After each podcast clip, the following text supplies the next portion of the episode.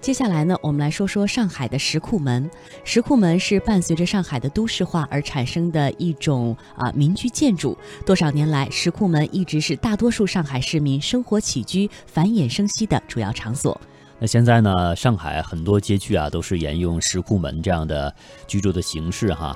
那现在，那么最能代表当地百姓生活的地方建造旅游形象区——上海田子坊。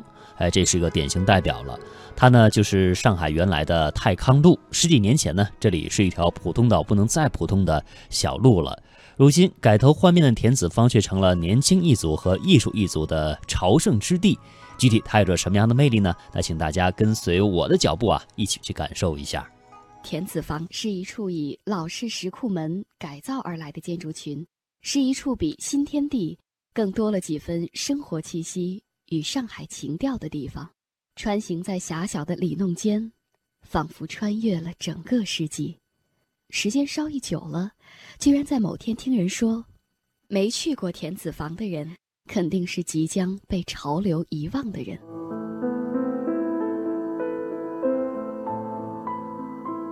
这是一段我去上海前从人家的文章中看到的一句描述田子坊的文字，因为这话听着夸张。我反而被这段描述吸引了。田子坊真的有那么大魅力吗？不去怎么能够知道呢？所以去上海的时候，我执意要去一趟那里，一定要感受一下上海的情调，做个不被潮流遗忘的人。于是我约了一位在上海工作的朋友一起去田子坊，就为了感受这份上海独有的情调。这是古街了，是吧？哎，对的，对的。所以这里是你看。这里就是它的这么一个这个田子坊的一个正门，这儿有一个标牌，写的是田子坊。嗯，对的，很小。泰康路二百一十弄。哎，看看。一九三零年，中国画家汪亚尘携夫人，呃，荣君丽入住贾西一路志成房，也就是这个田子坊隐云楼，创办上海新华艺术专科学校和艺术家协会立社。一九九八年始陈逸飞工作室。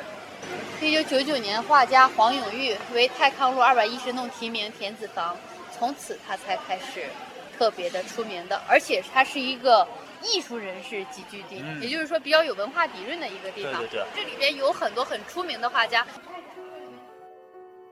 曾经的田子坊就是上海的泰康路，十几年前这里是一条普通到不能再普通的小路，如今。改头换面的田子坊，却成了年轻一族和艺术一族的朝圣之地。在这里，有画廊、影廊这些艺术氛围浓郁的场所，和各种特色小店、特色餐厅、特色咖啡厅混搭在一起，紧凑而不失温馨。喜欢艺术的可以在这儿看展览，喜欢逛街的就转转小店，喜欢发呆的，不如就要一杯咖啡。看着人来人往，放松放松吧。有人说，田子坊印刻着老上海的形，流淌着老上海的魂。它的原汁原味，它的阳春白雪，让人魂牵梦绕。如果说前世的古老与今生的情调相互纠缠碰撞，会产生生命的差异。丰厚与新鲜的朝气，那么田子坊这片饱含着深沉韵味和时尚潮流的土地，必将带给我们一种不一样的情感与体验。田子坊，我来了。国外的人呀，或全国的人来旅游的一个景点，说也是说比较有典故的一个地方。我看看，这都有这么多工作室的牌匾，我挨个念一遍。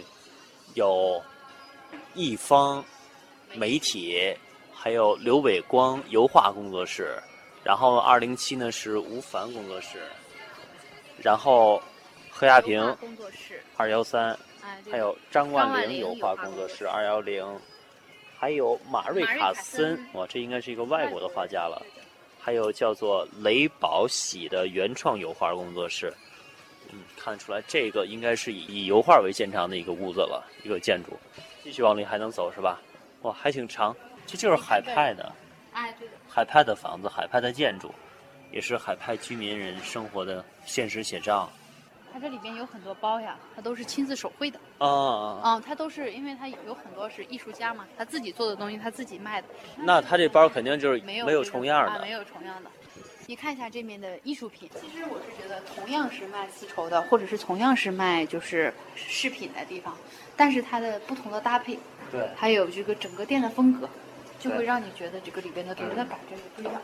你看这里边的衣服，田子坊的衣服呢，加工是很出名的。啊，像我有很多同事和朋友都在这里边做西装，嗯，啊，就它的手工是很好很好的。嗯能不能介绍你你们这家店的特色？我们这家店的特色就是这里所有的油画都是我们老板他自己画的，然后他主要是画苗族的那种，嗯、苗族姑娘的这种神情，他是以写实为的，都是写实派的。他画的就是这种小姑娘很有这种肌理呀、什么的，都很有，都很细腻的。它这个田子坊，这是一个原来就是一个老弄堂是吧？，对老弄堂，然后后来就是拆了以后，人家就有很多这种艺术家什么都搬到这里来，然后就然后有一个成毅飞画室嘛，然后在那里，然后一下子就出名了。然后那里这里面就有很多很有特色的东西啊，上海的东西，还有一些很这种中国古色古香的东西啊，都是放在这里。然后外国的游客比较喜欢到这里来都，是不是现在大家一谈到来到上海的弄堂，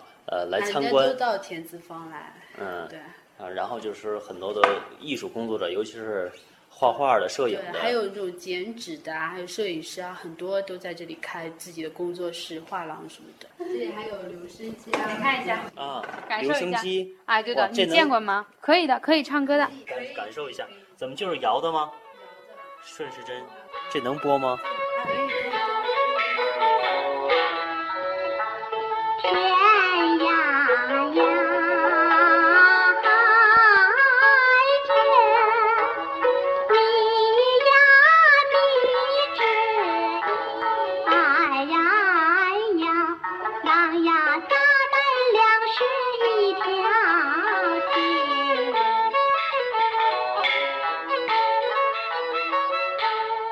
就是老式电话，这个就是一个耳朵，这个跟现在很不一样。拿这个拨的是吧？零，拨你的我是幺三五幺三三五五八。啊，这应该是上个世纪二三十年代的那种电话了。哎，对的。这个电话还是挂在墙上的，咱们上课的时候 是一样的。啊，这就是电话。但是我是觉得它这个东西已经很先进了。对呀、现在还能用啊。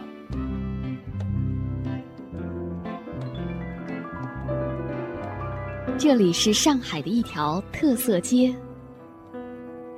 这里有着中西文化的冲撞与结合。这儿也是很多艺术家驻扎创意工作室或者闲逛的好地方。这里是哪里？它就是田子坊，在上海市泰康路二百一十弄。魅力中国，让我们一起感受情调田子坊。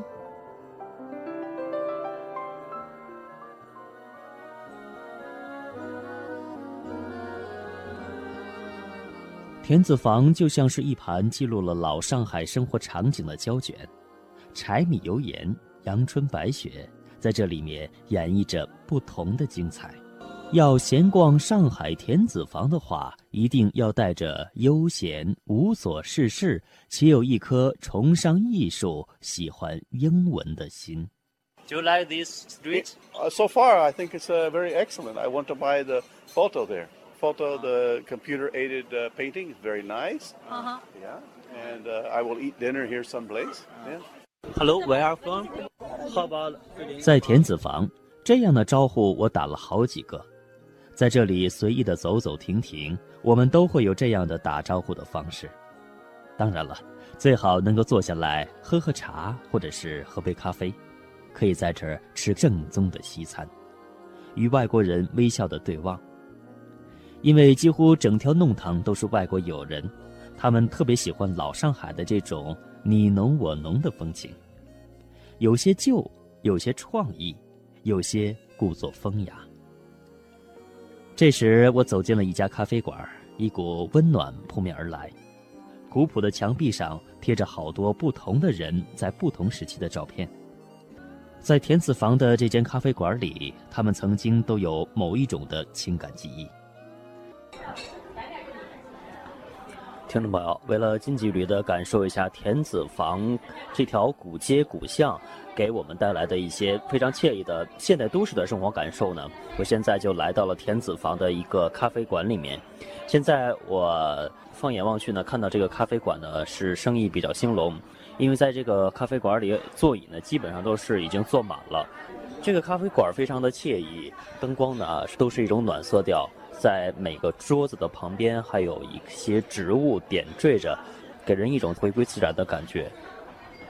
在咖啡馆内呢，有很多的外国人坐着交流，他们三五好友围坐一团。当然，也有很多中国人是来到这个咖啡馆，感受这种呃现代都市的惬意生活。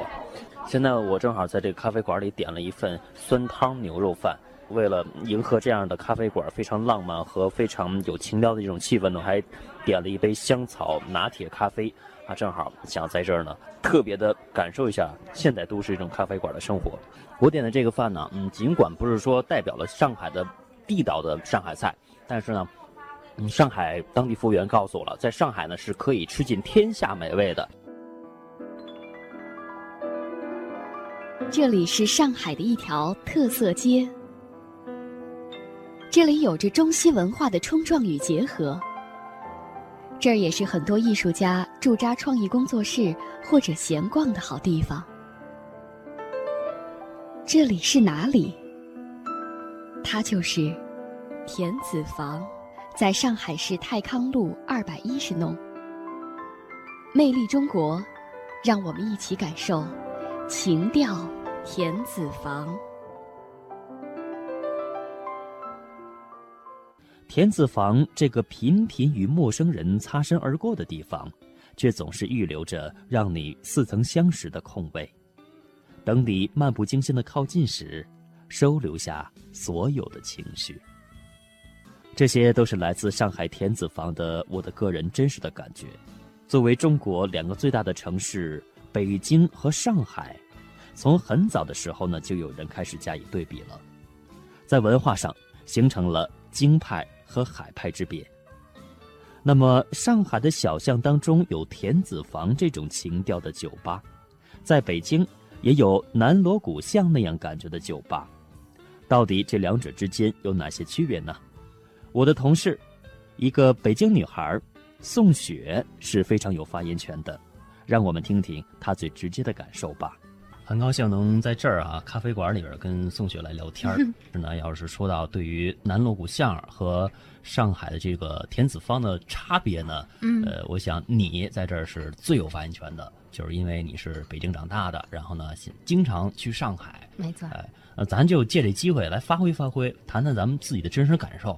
呃，你说说，呃，咱们现在这锣鼓巷和上海的天子坊有什么不同？其实你看，鹏飞，咱们俩现在坐在屋里头，你就往外头看吧。对，还是觉得。俩字形容悠闲啊，悠闲是，就是说大家来到这儿呢，就是闹中取静啊。没错，虽然说这个咖啡馆或者是酒吧吧，但是你坐在这儿的时候，仍然是觉得心里头很舒服、很放松的一种感觉。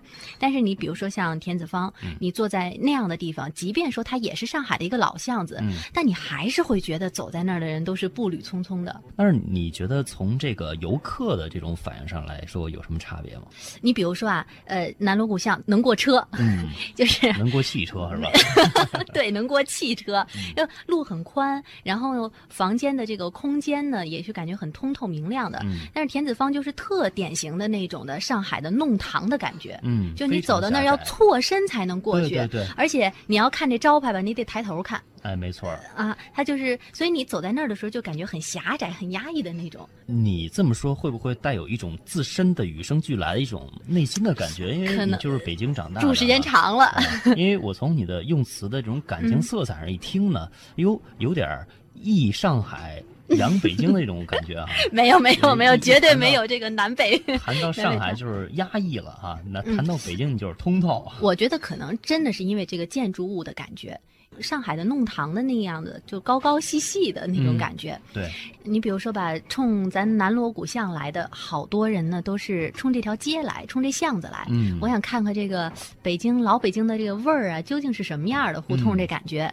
但是到田子坊的呢，真的就有很多人是冲着里边的一些酒吧呀、嗯咖啡馆去的，所以因为目的不一样，嗯他人进去的那个状态他就不一样。哦，我知道，就是说你说这种感觉呢，冲着北京南锣鼓巷，就是奔着南锣鼓巷这四个字儿这个名儿对。而来。感受这个胡同的文化，对，就是整条胡同，呃，北京的这种胡同建筑，我个人的感觉呢，就是呃，外表都是一样的，或者是红墙灰瓦，或者是一面黑的，没错。呃灰的那种哈，嗯。就只有到里面才能看出不同的呃区别来。那上海这个田子坊它就不一样了，它一个建筑就是一个建筑特色和品味，而且呢，一个建筑有一个建筑的故事，嗯每个建筑里面会有一些文化名人，嗯。或者是画家，或者是作家，对。啊，或者是一些音乐家，嗯啊在里面都有他的故事哈、而且是经历了很多的传承啊，现在呢又有很多的创意，嗯而且我们看到就是上海天字坊里面有很多的店。